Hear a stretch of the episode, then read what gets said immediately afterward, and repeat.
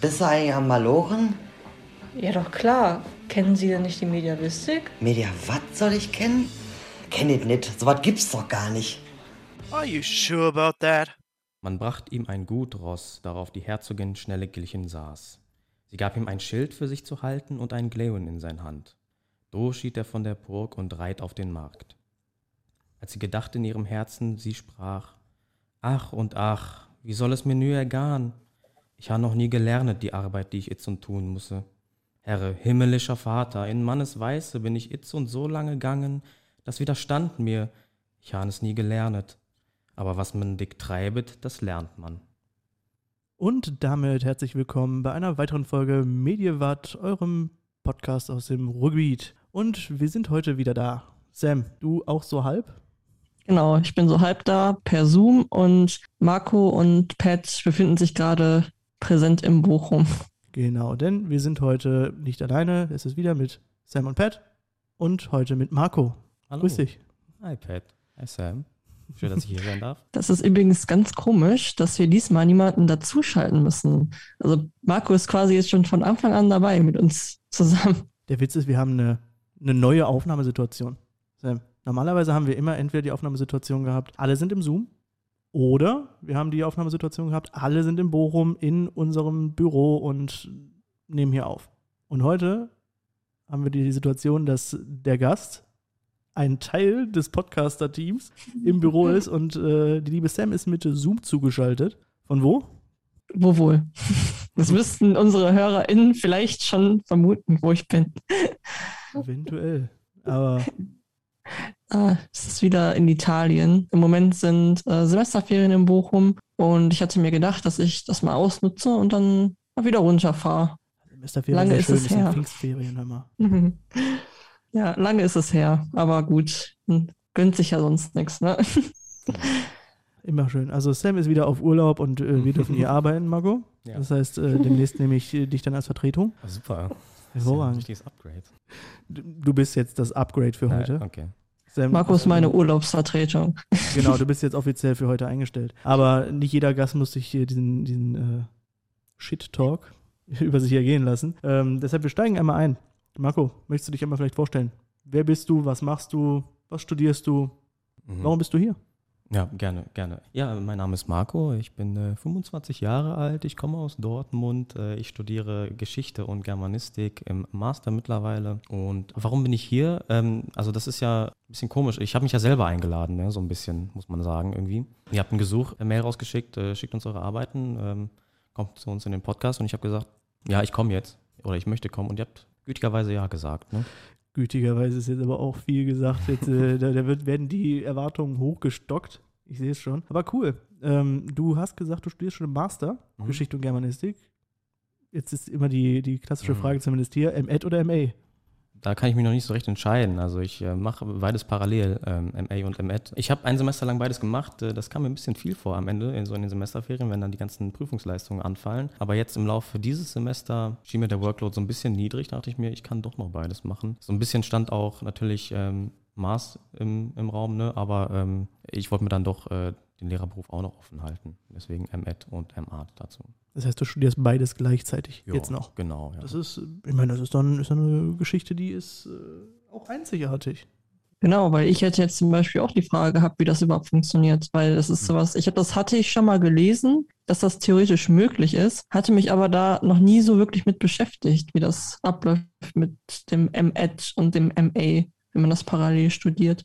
Ja, mag auch sein, dass ich da was falsch mache, aber im Grunde sieht das so aus, dass man jedes Semester einfach jede verfügbare Übung anwählt, die es gibt äh, und die dann macht halt. Ähm, Du nimmst Ja. einfach alles, was auftaucht. genau, ja. Und dann ähm, ja, ist man fast den ganzen Tag in der Uni und hat vielleicht so ein, zwei Tage, wo man dann vielleicht doch nicht so viel machen muss, ne? aber ja, das geht dann schon irgendwie. Und ähm, was aber cool ist, ähm, am Ende ähm, des Studiums muss man nur eine Masterarbeit schreiben. Also man muss nicht irgendwie im M.Ed oder äh, und im MA gleichzeitig irgendwie dann zwei schriftliche Arbeiten irgendwie dann abgeben, Mhm. ja. Sondern man kriegt beide Studiengänge angerechnet für eine Arbeit. So. Du hast aber auch die Möglichkeit, verschiedene Seminare wechselseitig anrechnen zu lassen, oder? Also du musst nicht quasi komplett zwei Studiengänge auf einmal aus dem Boden Mhm. stampfen, das gleichzeitig parallel irgendwie. Ja, ja, das geht tatsächlich, ja, das habe ich ähm, mir auch noch mal kurz angeguckt. Das sind aber gar nicht mal so viele ähm, Veranstaltungen, die man sich anrechnen lassen kann für beide Studiengänge. Mm, Aber doch ein paar schon. Also jede Erleichterung ist ja da äh, willkommen. Also ich werde mich nicht beschweren. Absolut, also starkes Stück. Erstmal Hut ab dafür, dass du zwei Master auf einmal machst. Danke. Also ist es dann wirklich auch so doppelter Workload? Oder wie kann ich mir das vorstellen? Ja, also genau so. hat sich hat sich so angefühlt, ja. also man muss natürlich in jedem Seminar dann auch ein Referat bringen oder irgendwie ein Essay schreiben oder so als, wie nennt man das, äh, Teilnahmenachweis und dann am Mhm. Ende gibt es gibt's noch was anderes. Ähm, eine- Leistungsnachweis. Leistungsnachweis, genau. Ja, doch, man macht, man macht doppelt quasi. Ja, oder vielleicht ähm, habe ich das auch alles falsch verstanden und ich mache es jetzt einfach nur doppelt, ne? Kann Äh, auch sein. dann noch mehr der Hut vor dir gezogen, dass du natürlich so viel Begeisterung Mhm. für deine Fächer Ja. hast, dass du alles belegen Na möchtest. klar. Das ist es natürlich. Man kennt es. Ja.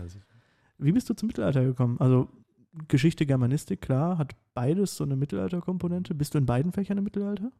Ja, ich bin in beiden Fächern im Mittelalter ähm, auch sehr gerne, bin auch sehr früh da reingekommen. Also Germanistik gab es so anfängliche Schwierigkeiten, was ähm, gerade auch die Grundkurse angeht in Mediavistik. Die sind ja da, ich würde sagen, nicht unbedingt nah an dem dran, was man später so macht in Seminaren. Mhm. Mm, Genau, also da gab es so anfängliche Schwierigkeiten, aber ansonsten bin ich relativ schnell reingekommen. Ich habe auch großes Interesse am Mittelalter. Begründet natürlich doch durch so popkulturelle Sachen irgendwie wie äh, Game of Thrones oder so, ne? Und dann äh, hat man diese Motivik so im Kopf und findet das alles ganz äst- ästhetisch und so, möchte auch mehr darüber wissen. Oder Videospiele oder so. Ich weiß nicht, kennt ihr irgendwie Dark Souls oder sowas? Klar. Äh, genau, da hätte ich vielleicht auch noch eine äh, nette Geschichte in Bezug zu äh, Mediavistik zum ersten Pro-Seminar, was ich da hatte und was mich ganz begeistert hat. Ähm, genau, aber zu den Grundkursen natürlich kein Diss an die, ans, ans Institut oder so, ne? aber äh, die Grundkurse, ich weiß nicht, wie es euch ging, die waren ziemlich trocken, ähm, meiner Meinung nach. Ne? Also ganz viel Sprachwandel irgendwie gemacht und dann äh, mittelhochdeutsche Verben konjugiert. Also das hat mir so ein bisschen die Lust auch genommen am Anfang, genau, ja. Ja, und dann aber im, im ersten Pro-Seminar, das ich gewählt habe, ähm, hat das alles so ein bisschen aufgehört. Das war, ich kann mich noch erinnern, ich glaube, das war irgendwie althochdeutsche Literatur bei Herrn Pachurka oder so. Ähm, und da haben wir uns in einer der früheren Sitzungen ähm, sofort die Merseburger Zaubersprüche angeguckt. Ähm, Mhm. Genau, die fand ich super interessant, vor allem auch, weil die mir sehr in ihrer Funktionsweise sehr, sehr bekannt vorkamen. Ich habe ja schon von Dark Souls erzählt gerade. Da gibt es ähm, ja ähm, verschiedene Arten von Magie. Mhm. Mm, Es gibt da die, es gibt da die Zauberei und es gibt da die, diese Wunder. Und diese Wunder funktionieren, glaube ich, so wie auch die Merseburger Zaubersprüche ein Stück weit funktionieren. Man hat da so diese Historiola, so eine Geschichte, die da erzählt wird und dann eine Incantatio, ne? also der Zauberspruch an sich. Und in diesen Spielen funktioniert das eigentlich genauso. Also da sind diese Sprüche als äh, Items so konzipiert, dass sie eine Beschreibung haben und darin findet quasi eine, eine weltinterne Lore, eine Erzählung statt, ähm, genau, die dann sozusagen eine kleine Geschichte erzählt und dieser Zauberspruch, den man dann im Spiel, im Gameplay wirkt, soll quasi dann ähm, mit dieser Inkantatio am Ende funktionieren. Also das ist eigentlich genau die gleiche Struktur wie so bei diesen Zaubersprüchen, die man eigentlich aus der Realität kennt. Also dieses Fantasy-Spiel ist historisch akkurat, könnte man sagen, in der Art und Weise, wie die Magie funktioniert. Zumindest zu einem gewissen Grad. So, jetzt können wir ein bisschen Ja. Cross-Promo für uns selbst machen. In Mhm. unserer allerersten Folge habe ich die Merseburger Zaubersprüche auf Althochdeutsch vorgelesen. also wenn ihr mal reinhören wollt in unsere erste chaotischste Folge, die wir, glaube ich, selbst nicht mehr hören können, weil wir uns so wegcringen, es geht nicht. Also da dürftet ihr mich auf Althochdeutsch hören mit den Merseburger Zaubersprüchen. Und ja, auf jeden Fall spannender Zugang, dass Mhm. du über Computerspiele unter anderem irgendwie dann dazu gefunden hast. Und ich habe noch eine, eine lustige Story aus meinem Grundkurs, weil ich habe vor ein paar Monaten rausgefunden, dass Holger von Pergamento Mikrofon meinen Grundkurs geleitet hat und mich nicht sonderlich mochte, weil ich eine ziemlich bescheidene Einstellung auch zu diesem Mhm. sehr trockenen Herangehen hatte.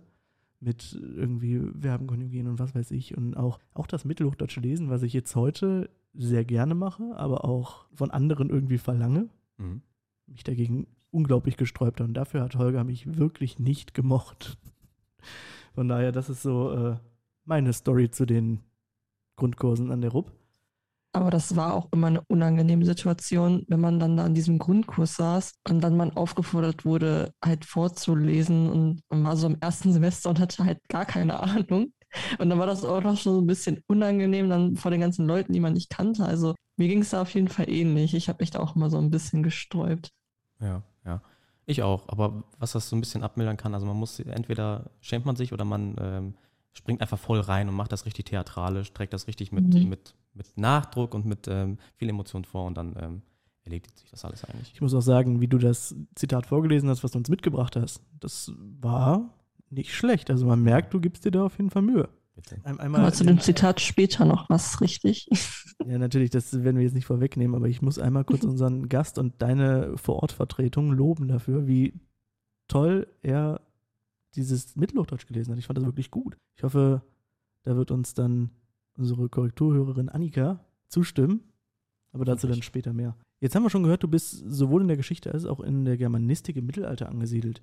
Und du hast auch gesagt, das ist relativ viel mit deinen zwei Mastern, aber ist das nicht auch irgendwann einfach viel zu viel Mittelalter? Du machst ja dann den ganzen Tag nicht viel anderes als Mittelalter, oder? Wenn du in Hm. beiden Fächern diesen Schwerpunkt gewählt hast. Ja, also das, ähm, das Gute ist ja, dass ich, also ich finde nicht, dass es zu viel Mittelalter geben kann, ähm, um ehrlich zu sein. Also das ist auch einfach, ich finde, das gilt für jede Epoche der Menschheitsgeschichte, aber es ist einfach so eine facettenreiche Zeit einfach. Man kann sich in, mit vielen verschiedenen Dingen auseinandersetzen, die vielleicht auf den ersten Blick auch nicht so viel miteinander zu tun haben irgendwie oder disparat erscheinen in dieser, in dieser Epoche. Aber genau, ja, aber es, also es birgt sehr viele Möglichkeiten für, für Beschäftigung und mir wurde das noch nicht langweilig, muss ich sagen, ja, doch, ja, um dann jetzt nicht zu viel irgendwie zu tratschen. Mhm. Es gibt nie zu viel Mittelalter, ist ein Mhm. Zitat, das können wir irgendwie in die Folgenbeschreibung aufnehmen, oder? Es gibt nie zu viel Mittelalter. Finde ich auf jeden Fall gut. Wenn du jetzt aber deine beiden Fächer hast, verbindest du die auch manchmal miteinander? Also so, du hast eben schon angekündigt, dass du den Marschstudiengang auch ganz interessant fandest und da haben wir ja auch in unserer Folge zum Marschstudiengang gehört, es ist zentraler Bestandteil des Studiengangs, dass man einzelne Fächeraspekte oder Herangehensweisen, Methodiken versucht miteinander zu verbinden und ein möglichst interdisziplinäres Bild zu erhalten von einer Epoche, von der Mhm. es nie genug gibt, offensichtlich. Ja, Ähm, ja, ja, definitiv. Das versuche ich auch aktiv immer ähm, zu tun, auch wenn es vielleicht ne, in den verschiedenen äh, Veranstaltungen aus diesen Fächern nicht irgendwie explizit gesagt wird, dass man es machen soll. Ne? Also die Dozierenden sagen nicht, ah, haben wir hier Germanisten da, können die vielleicht ihre tollen Kompetenzen einbringen hier in der Quellenlektüre gerade. Ähm, aber ich mache das dann von mir aus sehr gerne auch in Hausarbeiten und so weiter. Dass man quasi ähm, diesen ja eher literaturwissenschaftlichen Ansatz, den man in der Germanistik mitbekommt, auch so auf die, auf die, auf die Geschichtswissenschaften mehr anwendet. Vor allem, we- weil auch gerade in der Geschichtswissenschaft ja eigentlich nur mit schriftlichen Quellen fast gearbeitet wird, ne? wenn es nicht irgendwie dann ähm, ja noch archäologische also oder architektonische Quellen gibt oder so. Man arbeitet ja hauptsächlich mit, äh, mit Schriftquellen und da finde ich, kann man die Germanistik ganz gut reinbringen. Ähm, und wenn es auch um lateinische Quellen geht, dann kann man trotzdem äh, literaturwissenschaftliche Te- Ansätze da ganz gut mit reinbringen, ja, die man aus der Germanistik mitbekommt. Ja. Das heißt, wenn ich das jetzt so raushöre, würdest du eher sagen, du bringst die Germanistik mehr in die Geschichte Mhm. ein als andersherum? Oder bringst du auch die Geschichte irgendwie in deine Mhm. germanistischen Studien ein, dass du sagst, hey, ich habe hier aber aus der Geschichtswissenschaft Mhm. eine Herangehensweise, die könnte ganz spannend sein oder wichtig? Ja, also der letztere Fall eher ähm, in, in neuerer, ähm, in letzterer Zeit. Also das, ich habe eher so den Großteil meines Studiums über die Germanistik so ein bisschen als, äh, das will ich jetzt nicht sagen, nicht als äh, Hilfswissenschaft oder so für die Geschichtswissenschaft benutzt oder so, ähm, aber ich habe viel einfacher den Transfer geschafft von der Germanistik in die Geschichte. Merke aber auch, man kann aus der Geschichte sehr gut in die Germanistik transferieren. Vor allem, wenn es so um, ähm, ich habe gerade ein Seminar zu Fabeln und ähm, Fabeln auch in der politischen Lyrik, ähm, zum Beispiel im Sangspruch. Und da lässt sich ganz gut auch Historisches auf jeden Fall in die Analyse dieser, ähm, dieser Gattung mit reinbringen, ja. Ja, mega cool. Also hätte ich gar nicht so erwartet, weil für mich, ich habe ja dieselbe Fächerkombination Mhm. wie du, Geschichte, Germanistik. Mir fällt es auch deutlich leichter, Sachen aus der Germanistik in die Geschichte einzubringen. Das beginnt ja schon bei so banalen Sachen wie Mittelhochdeutsch. Mhm. So, wir lernen an der RUP in Geschichte, haben wir keinen Kurs Mittelhochdeutsch für HistorikerInnen. Mhm. Der existiert schlichtweg nicht. Das heißt, wir aus der Germanistik können das halt sehr leicht mit einbringen, wenn wir es mal mit mittelhochdeutschen oder auch althochdeutschen Quellen oder so zu tun haben. Und andersrum fällt mir das dann doch eher schwer, muss ich sagen. Also die Mhm. Sachen aus der Geschichte anzuwenden sind halt mehr so, du hast ein bisschen mehr Faktenwissen vielleicht an, an manchen Stellen über Epochen oder über Zeiten und zum Beispiel Methodiken übernehme ich dann nochmal aus anderen Fächergruppen oder so. Wenn ich mich mit sozialwissenschaftlichen Theorien auseinandergesetzt habe, dann überlege ich, okay, kann man die im Mittelalter in irgendeiner Form angewandt äh, nochmal präsentieren oder funktioniert das, das überhaupt anzuwenden? Aber von so eine spezielle geschichtswissenschaftliche Herangehensweise in der Germanistik finde ich deutlich schwieriger, muss ich sagen. Fällt Mhm. mir schwerer. Ja, ja, doch, ich, ich glaube, ich weiß, was du meinst, ähm, weil es gibt ja nicht so die historische Methode oder so. Ne? Also es, vieles, was man in der Geschichtswissenschaft macht, ist ja auch einfach, wie du sagst, aus den Sozialwissenschaften abgeleitet zum Beispiel oder so. Ähm, genau, und da könnte man jetzt, jedenfalls kenne ich keinen, keinen genuinen historischen Ansatz, irgendwie, den man ähm, rüberbringen könnte zur Germanistik oder so, ja. Mhm. Genau. Was hat dich denn dazu verleitet, in der Germanistik und in der Geschichte in beiden Fächern jetzt auch im Master im Mittelalter zu bleiben? Was, was hat dich dazu getrieben zu bleiben? Wir wissen jetzt, warum du quasi hingekommen bist, irgendwie mit popkulturellen äh, Zugängen und bist erstmal quasi da f- nach deinen anfänglichen Problemen verharrt. Mhm. weil du gesagt hast, okay, es gibt nicht genug Mittelalter, aber würdest du jetzt sagen, auch mit Blick auf Zukunft jetzt zum Beispiel, wenn du Lehrer werden willst oder wenn du meinetwegen in die Forschung gehen willst, könntest du dir vorstellen, da weiter hinzugehen, auch mit dem Fokus Mittelalter? Ja, definitiv. Ähm, einmal aus einem pragmatischen Grund, einfach weil ich da am meisten gearbeitet habe äh, zu und äh, sehr schön blöd wäre, wenn ich jetzt diese ganze Basis irgendwie beiseite schmeißen würde. Mm, genau, also im, im Mittelalter waren einfach die, die ähm, Veranstaltungen am interessantesten, fand ich. Ähm, ganz viele Phänomene, das habe ich ja schon gesagt. Ne? Also diese Epoche ist irgendwie sehr divers und auf den ersten Blick auch ein bisschen disparat. Also dann kommen da so Sachen vor wie der Minnesang, der irgendwie dann ein, ein äh, Verhältnis von Mann und Frau ähm, entwirft, das in der Realität irgendwie dann eigentlich so nicht vorhanden ist. Ne? Und dann äh, denkt man sich schon, okay, wie kommt dann diese, diese Gattung zustande, in dem der Mann irgendwie dann als Diener der Frau untergestellt ist und sowas. Und das möchte man dann natürlich irgendwie ähm, ja, sich irgendwie, irgendwie erklären, so, ne? Und das fand ich dann immer am, ähm, am interessantesten, dann so Sachen wie die Merseburger Zaubersprüche. Ich dachte, Zaubersprüche sind so eine Erfindung von äh, J.K. Rowling oder so, ne? Die hat sich das dann einfach, ähm, ne, genau, hat sich das einfach ausgedacht. Aber dass ähm, das tatsächlich ähm, Dinge sind, an deren Realität und an deren, deren Wirksamkeit auch äh, damals geglaubt wurde, das fand ich super, super interessant und ähm, wollte ich mir dann auch erklären, warum, wie, wie funktioniert das, was sind die genauen Funktionsweisen, ne? Ganz viele solche Themen haben sich dann immer in der Geschichte aufgetan. Und ja, genau, ich habe das auch gar nicht mit einem Blick irgendwie auf die Zukunft irgendwie ausgewählt, sondern einfach nach purem Interesse. Also ich wüsste jetzt auch nicht, was ich in der äh, Schule, ähm, ne, wenn man sich den Lehrplan anguckt, was ich damit ähm, mit dem Mittelalter machen sollte. Und auch ähm, was die Quellensprache angeht, kann ich in Deutsch auch nicht sehr viel mit ähm, äh, mittelhochdeutschen Texten anfangen. Also da habe ich gar nicht so den Blick drauf gehabt, um ehrlich zu sein. Ähm, vielleicht auch gar nicht so schlau gewesen, ne, aber ja, man muss ja seinem, man muss ja seinem Herzen folgen. Oh, das hast du aber schön gesagt. Also ich, es ging genau in die Richtung, dass ich wissen wollte, wenn du jetzt auch noch den M-Ed behältst zurzeit, aber so unfassbar viel Mittelalter hast, wie überlegst du dir das irgendwie in der, in der Schule vielleicht mal unterzubringen? In Deutsch vielleicht sehr, sehr schwer an manchen Ja. Stellen. An Geschichte kann man vielleicht noch denken, dass es da in der Plan an einigen Stellen doch noch reinpasst, aber ja doch nicht den Großteil ausmacht. Ne? Mhm. Und Dazu, dazu vielleicht nochmal ein bisschen Eigenwerbung. Wir hatten auch eine Folge, ich kann jetzt nicht sagen, welche Nummer das war, aber sie war mit David zusammen und äh, er war ja Lehrer und er war auch Mediavist. Und in der Folge erklärt er auch ein bisschen, äh, inwiefern er das in seinen Lehreralltag eingebaut hat. ja, sehr cool. Werde ich mir auch noch anhören. Siehst du, hast du noch was zu tun. David, stimmt, die Folge hast du mit Leo aufgenommen, richtig? Mhm, genau.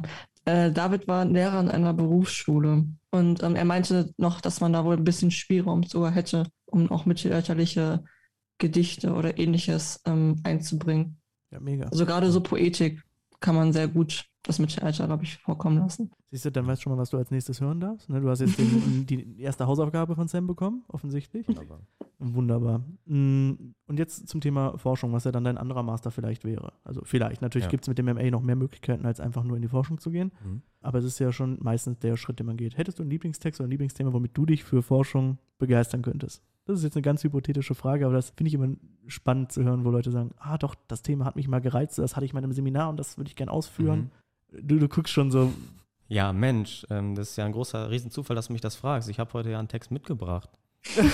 ach, Ne? der ist es? Nein, also ich habe jetzt keinen bestimmten Text, ähm, keinen Lieblingstext sozusagen. Oder ein Thema ähm, vielleicht. Oder ein Thema. Ähm, also was ich in Geschichte sehr viel mache, ist, ist ähm, zum Beispiel das ganze, der ganze Komplex so um Macht, Widerstand und ähm, Herrschaft. ist einfach ein, ein Themenkomplex, der mich sehr interessiert. Ähm, also was sind die Mechanismen von Macht ähm, und ähm, wie wird auch sich gegen Macht zum Beispiel aufgelehnt, ähm, wie kann Macht gezähmt werden, wie kann ein Monarch gezähmt werden und ähm, wenn es dazu Texte gibt, äh, zum Beispiel den Sangspruch, ähm, den werde ich wahrscheinlich in einer Hausarbeit dieses Semester behandeln. Den würde ich mir dann angucken, sozusagen als ein, ähm, als ein Beispiel von Partizipation. Ähm, ne? Das heißt, da sind irgendwelche Akteure, zum Beispiel die äh, Sangdichter, wie nehmen die teil an Herrschaft, wie finden zum Beispiel auch äh, die Stimmen anderer Beteiligter an dieser Herrschaft vielleicht durch diese Lyrik irgendwie Anteil an der Macht und an dem Zähmen des Monarchen. Ich habe nämlich gerade bei ähm, Herrn O'Schemann ein äh, Seminar dazu. Aber genau, ja.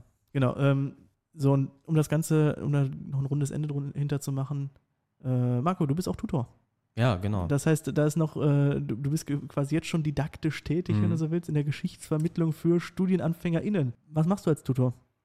Als Tutor machen wir ganz banale Sachen. Wir bringen den Erstsemestern bei, wie man in der Geschichtswissenschaft arbeitet, was eine Quelle ist, ähm, wie das abzugrenzen ist von Sekundärliteratur zum Beispiel oder wie man ähm, Sachen zitiert richtig oder wie man eben Hausarbeiten schreibt oder Referate hält. Also so ganz banale Dinge. Und Das Beste an der Tutorentätigkeit ist, wir dürfen mit nach Xanten auf eine Exkursion ins äh, Römermuseum, ins Stiftmuseum. Ähm, ja, genau, solche Sachen halt. Da war ich jetzt illegaler Mitfahrer dieses Mal auch. Echt? Ja. Ah, okay. Von daher. Nee, ich, mein, mein, meine erste Ips-Tour hat nicht stattgefunden. Wir waren Ah. so ein, so ein Außenseiter-Ips, das nach Dortmund in die Steinwache gefahren ist. Mein Beileid. Also das IPS für alle äh, ZuhörerInnen, das ist das integrierte Pro-Seminar. Das muss äh, jeder Historiker und jede Historikerin bei uns über ein Jahr absolvieren, bevor er oder sie in das richtige Studium einsteigen kann. Und dabei werden sie natürlich äh, die ganzen StudienanfängerInnen von Marco betreut Genau, genau. und bekommen vermittelt, was eine Quelle ist und was Sekundärliteratur ist, wie man eine Hausarbeit schreibt und hoffentlich auch, was das Mittelalter ist. Ja, genau, ja, das, äh, was das Mittelalter ist, was die Antike ist und ähm, was die äh, Neuzeit ist, ne, all diese konstruierten Be äh, Epochenbegriffe, ähm, genau, das vermitteln wir auch. Und ich muss tatsächlich sagen, das hat mir, ich habe das eigentlich nur gemacht, um irgendwie ne, einen kleinen äh, Nebenjob zu haben, noch äh, neben der Nachhilfe, die ich sonst so gebe. Aber ähm, ich muss sagen, es gefällt mir doch ganz gut und äh, hat mir auch so ein bisschen ähm, das Gefühl gegeben, dass ich doch nicht so etwas dagegen hätte, vielleicht mal Grundschullehrer zu sein. Echt Grundschullehrer. Du, du, bist, Grundschullehrer. du bist bei StudienanfängerInnen so, wie alt ist man im Moment, wenn man das Abi fertig hat und vielleicht direkt anfängt? So ist man 18 oder wahrscheinlich. Ja, Bestimmt 17, oder? aber ist, 17, 18. da, da, wo es noch das 12 Jahre Abi gibt, gibt es auch 17-Jährige. Ja. wahrscheinlich, ne? wenn die jetzt dann natürlich an die wunderbare RUB kommen Mhm. wollen dafür. Und das vergleichst du mit Grundschule. Ist es so schlimm in der oh, Also schlimm in Anführungszeichen, ne? Also ich habe natürlich absichtlich ein bisschen übertrieben, nein, aber also ähm, ne, wenn man so ein paar Semester dann hinter sich hat, dann erscheint, erscheinen einem diese Dinge doch als etwas, etwas banal und etwas niedrigschwellig, aber es ist ja trotzdem, aber das erscheint einem ja nur so, ne? Also wenn, Mhm. wir waren ja selber alle Erstsemester und ähm, ähm, ich weiß nicht, wir beide auch in Geschichte und da ähm, erscheint es einem ja nicht so als, äh, als so auf der Hand liegend, was da alles erzählt wird. Ähm, genau, und gerade deswegen auch, ähm, wenn ich erlebe, dass die äh, Studierenden dann das alles langsam checken ne, und das auch ähm, wirklich erfolgreich in ihren ersten Arbeiten dann irgendwie umsetzen, was äh, natürlich die Dozierenden, aber auch ich ihnen dann äh, im Tutorium oder im IPSA vermittle, dann, dann ist das schon ein gutes Gefühl und dann macht das auch Spaß, ja, doch. Sehr cool. Hast du spontan deine beste und deine schlechteste Story aus einem, äh, aus einem Tutorium?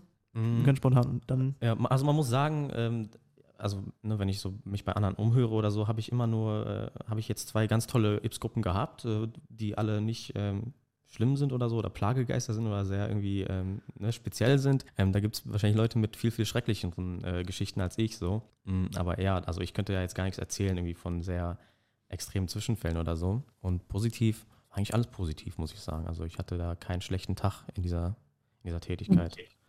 das ist schon fast bewundernswert, weil man hat schon die eine oder andere Mhm. Story von anderen Tutorinnen geho- gehört, da, wo es auch nicht hergehen kann. Ja. Aber freut mich auf jeden Fall, dass du bisher eine gute Erfahrung gemacht hast. Und damit dein didaktisches Anliegen auch hier weiter verfolgt werden kann, hast du uns natürlich heute deine Arbeit mitgebracht und den Text dazu. Mhm. Und deshalb gebe ich rüber zu Sam und äh, ihr werdet uns das dann einmal vorstellen. Ja. Genau, also ich würde jetzt auch quasi ganz an der Basis anknüpfen und dich einfach fragen, Marco, was stellst du uns über- überhaupt heute vor und wie bist du auf dein Thema gekommen? Mhm. Also mein äh, Seminararbeitstitel war, glaube ich, ähm, genau Gender und Performance in den Saarbrücker Prosa-Epen. Ähm, am Beispiel der Crossdressing-Episode der Adelheid. Allheit. Im Text heißt sie Allheit, aber ich äh, lese in der Forschung immer Adelheid. Genau, ja, das ist das Thema. Und wie bin ich drauf gekommen? Eigentlich wieder sehr fantasielos. Im Seminar, Bett, du lachst, äh, verkneift dir das. Es war wieder sehr fantasielos. Marco, in a nutshell. Eigentlich bin ich sehr fantasielos und am Ende des Tages kommt irgendwas richtig Cooles dabei raus. Und du bist viel zu bescheiden, weil, Ja. ne? Entschuldigung. Ich bin ein Profi darin, nach Komplimenten zu fischen, du merkst. ähm, genau, also es war sehr fantasielos. Also im, im entsprechenden Seminar, also das war ein Seminar zu, zum ganzen Prosazyklus um äh, Elisabeth von Nassau-Saarbrücken. Mm, Und da hat natürlich der Dozierende immer wieder ähm, Seminararbeitsthemen rausgehauen, die möglich wären. Ähm, das waren so ganz ähm, ja, vage Sachen wie ne, der Wald im, im Lohr und Malla oder der Verrat in der Königin Sibylle oder äh, Gender im Herzog Herpin. Und ich dachte mir so, Gut, ich habe jetzt noch keine bessere Idee. Ich mache damit irgendwas und äh, habe mich so ein bisschen eingelesen, habe nochmal den Text gelesen.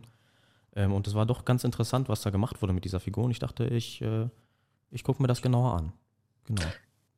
Ich finde auch, man merkt auch so, dass du ein großer Fan bist von aktuellen Bezügen, weil ich Mhm. finde auch gerade so Genderkomplexe oder auch Cross-Dressing, das ist ja sowas, das man heute noch, ähm, sage ich mal, wirklich in den Medien diskutiert. Mhm. Ähm, und das finde ich halt auch wieder immer so cool am Mittelalter. Man hat da so einen echt alten Text und trotzdem sind das immer noch Themenkomplexe, die einem heute noch wirklich tagtäglich begegnen.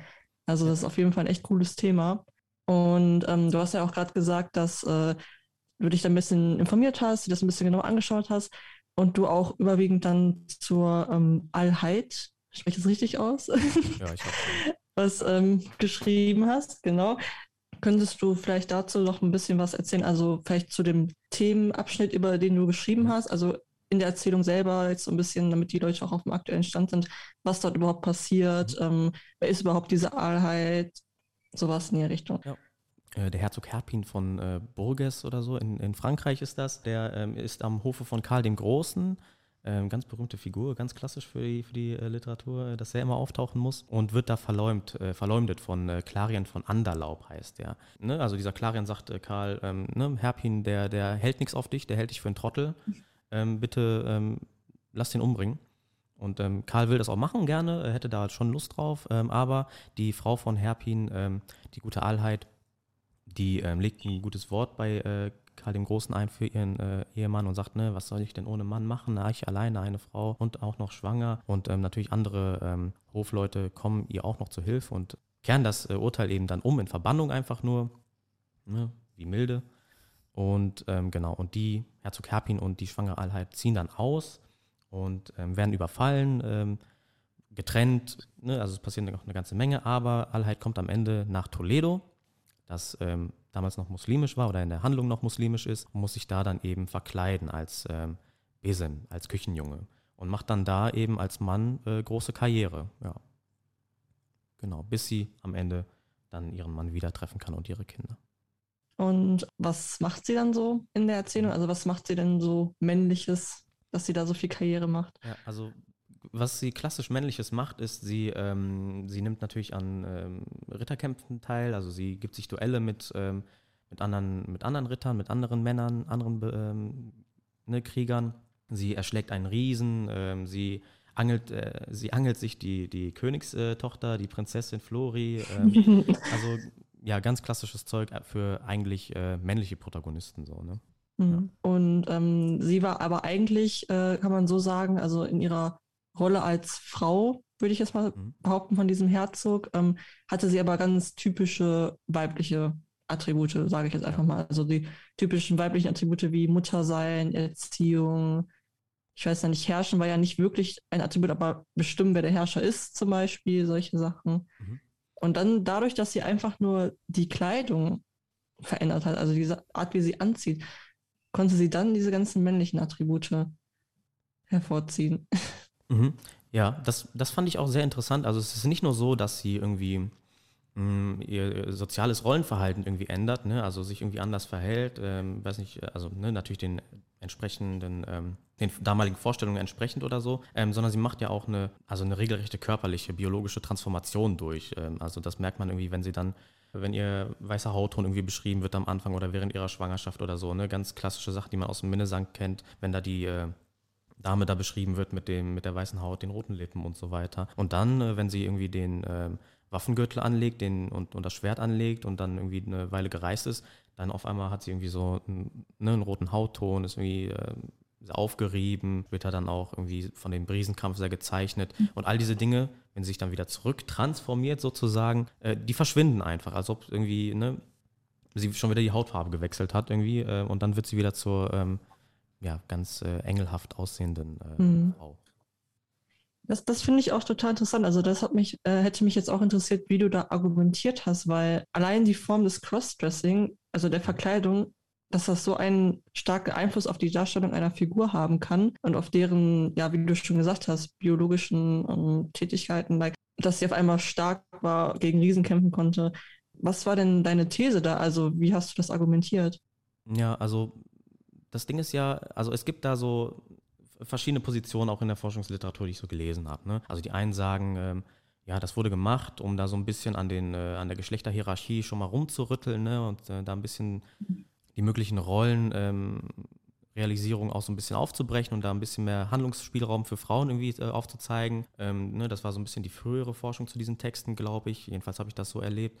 Äh, oder so gelesen. Damals war ich ja noch nicht äh, äh, tätig forschend, ne? aber ähm, genau. Und ähm, dagegen gab es dann eine Antwort, die gesagt hat, naja, okay, das ist, hier wird eigentlich ähm, was aufgezeigt, nur um es wieder niederzuschmettern, um dann eben zu zeigen, ne, Mhm. eigentlich ähm, wird hier ge gezeigt, dass genau das gerade nicht geht, dass eine Frau eben nicht die männlichen Sphären irgendwie besetzen kann. Und genau das wollte ich auch eben zeigen, weil ich eben genau dieser Meinung war. Und da habe ich eben geguckt, ne, wie sieht die Handlung eigentlich aus? Wird hier wirklich ne, eine Frau gezeigt, die große Karriere macht als Krieger und als Herrscherin? Oder ist es nicht wirklich eigentlich eine, die, ähm, die zwar Karriere macht, aber dann am Ende, am Zenit sozusagen niedergeschlagen wird, einfach durch den damals so wahrgenommenen biologischen Fakt ihres Geschlechts?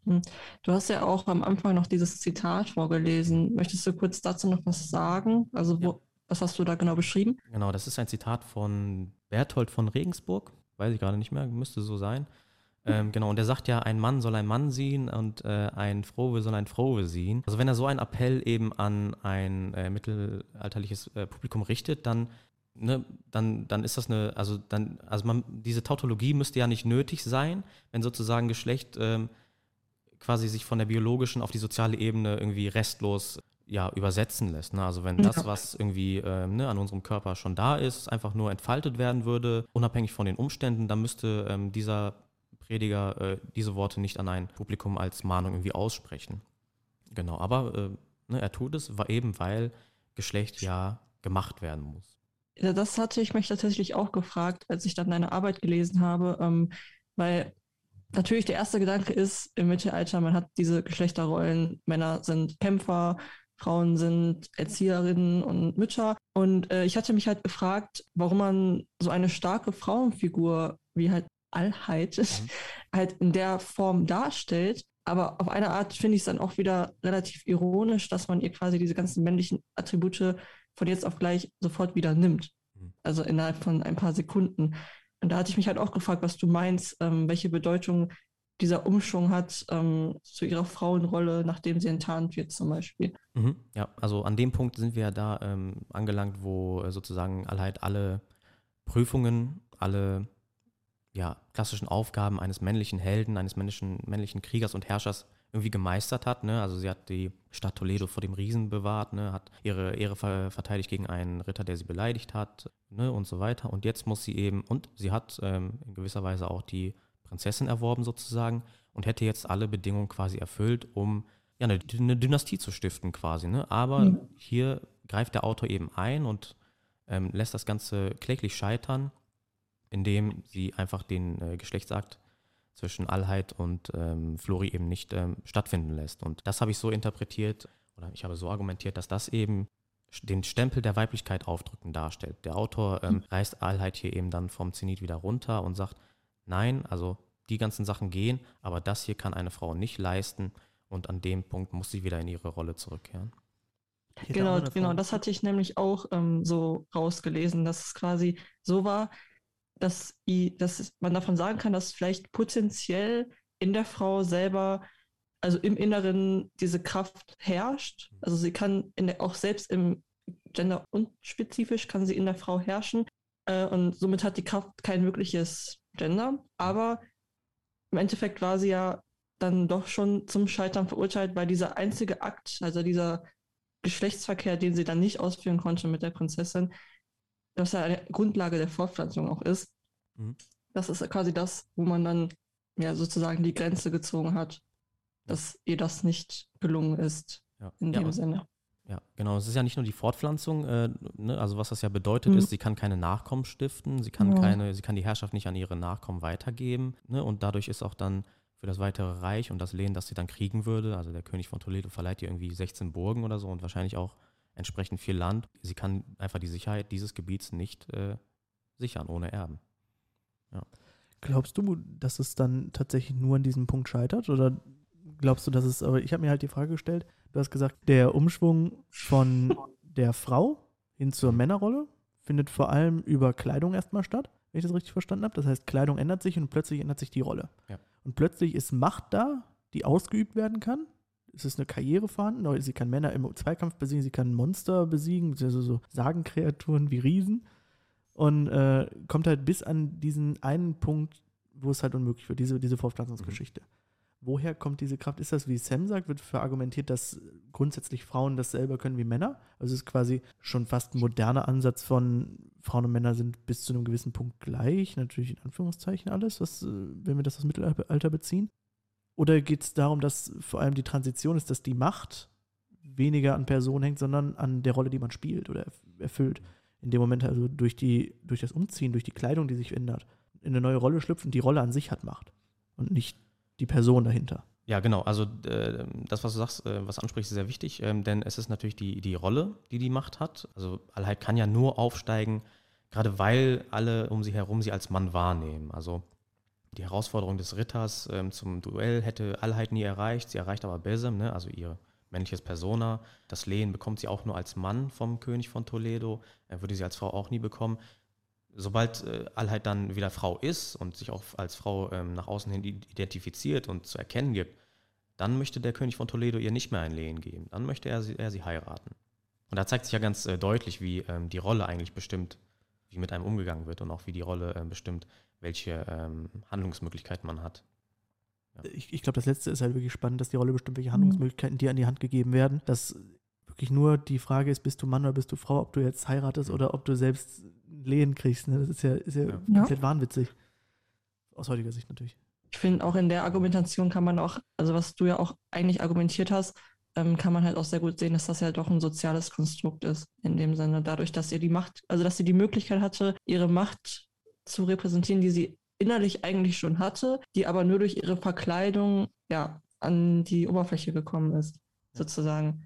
Also das, das finde ich so, schon echt interessant. Und das fand ich auch so interessant. Ne? Also ähm, es wird quasi, ähm, also der, der didaktische Zweck ist ja zu sagen, ne? also Gender, das ist was, das ist was Biologisches und das kann man nicht ändern. Ne? Das soll quasi die Aalheit-Handlung äh, irgendwie zeigen. Aber was wir sehen, ist natürlich, was wir aus einer, natürlich aus einer modernen Linse sehen, ist, dass das alles eigentlich sozial konstruiert ist irgendwo.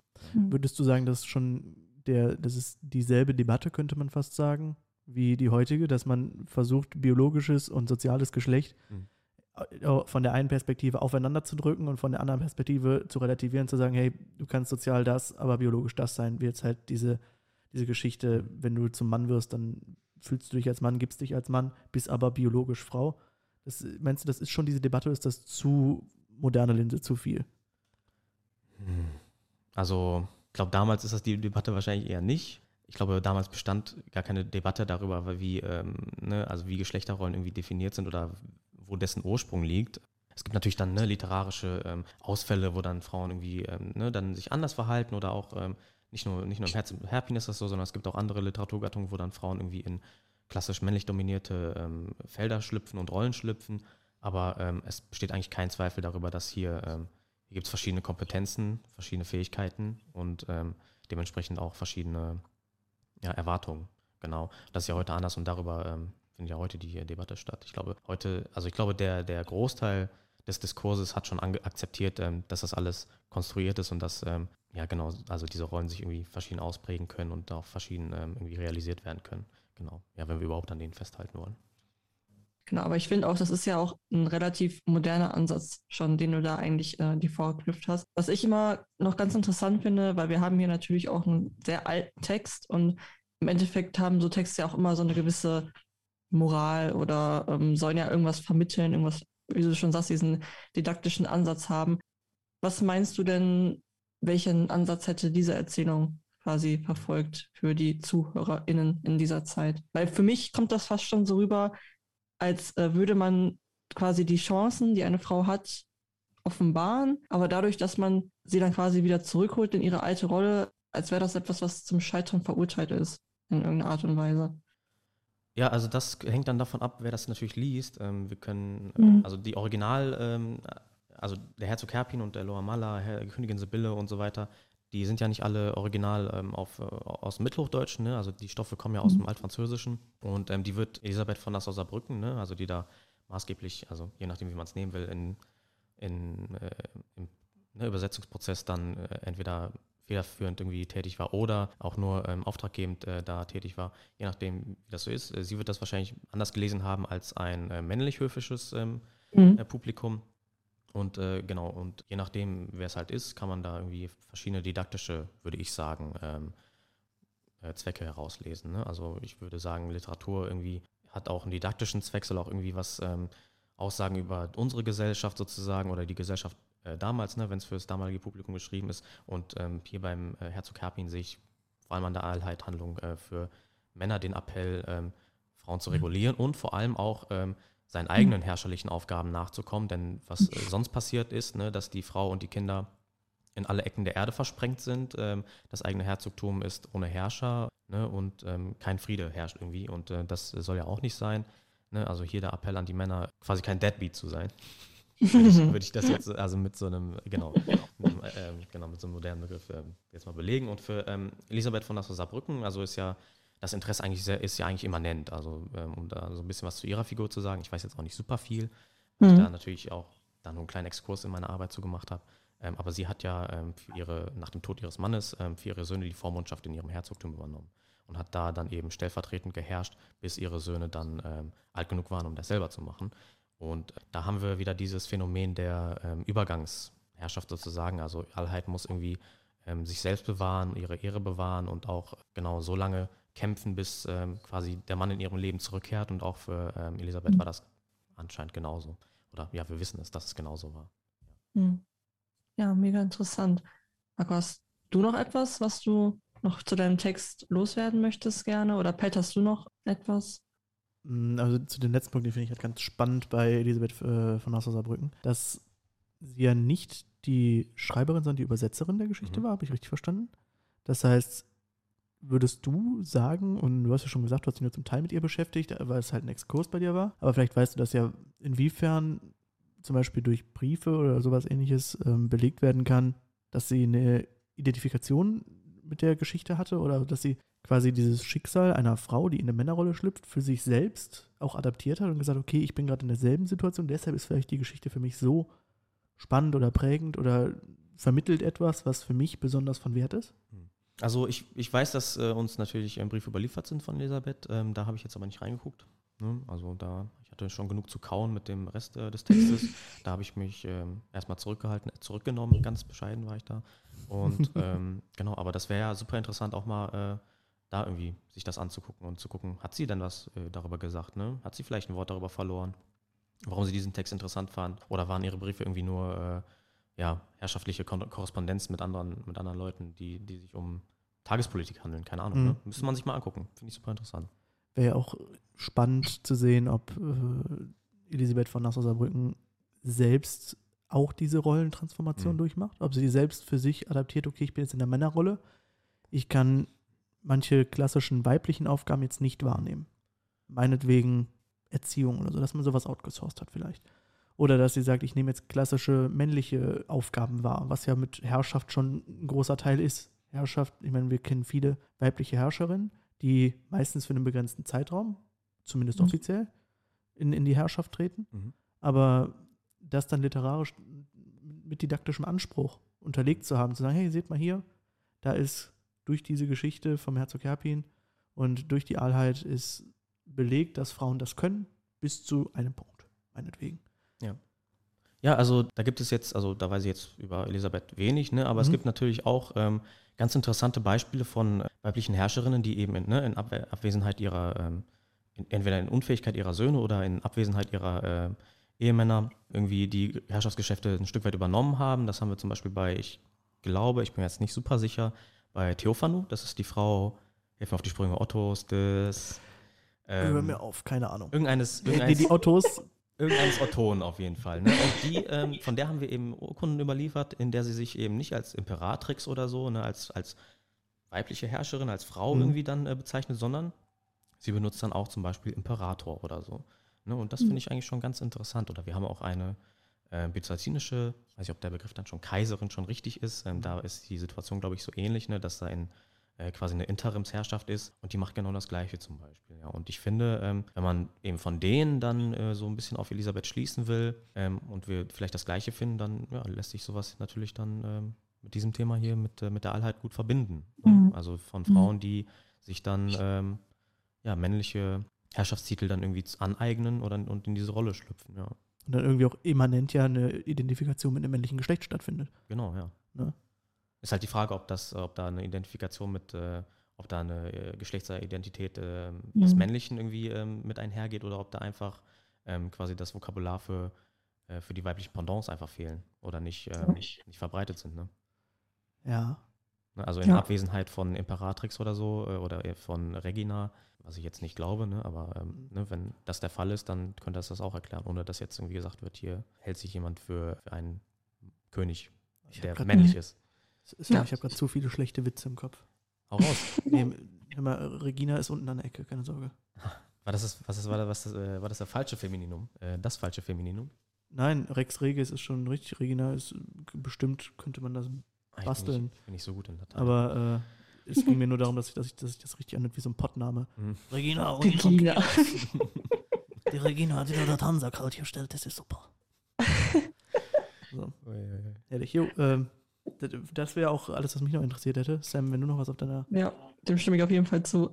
ähm, also, Marco, nochmal, um dein Thema und deine Arbeit hier gebürtig auch mal abzuschließen und ein bisschen abzurunden. Also, wie kann man das denn jetzt abschließend deine These beantworten, nochmal in kurz, damit wir alle Mhm. alles nochmal zusammen kompakt haben? Ja, also so wie ich das zusammenfassen würde, ist, also die Crossdressing-Episode dieser Allheit ist nicht irgendwie Ausdruck ähm, einer fragilen Geschlechterordnung oder ähm, Geschlechterhierarchie oder so, die schon im Mittelalter beginnt, sondern hier wird quasi durch das Ausexerzieren einer Frau in einer klassischen Männerrolle eigentlich die Unmöglichkeit dieses Phänomens dargestellt und auch die äh, bestehenden äh, Geschlechterhierarchien stratifiziert, starr gemacht, ne? reinforced sozusagen, genau, ja.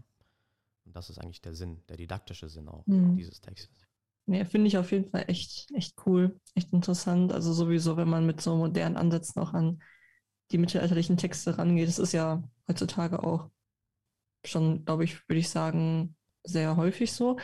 Und so, was wir halt immer noch äh, ja, abschließend machen, Marco, ähm, ist, was sollen unsere HörerInnen jetzt von deiner Folge heute mitnehmen? Kann alles sein. Von macht Crossdressing bis zu sein Tutor und ja, Mittelalter Ähm, Cosplay. Tutor-Cosplay, genau.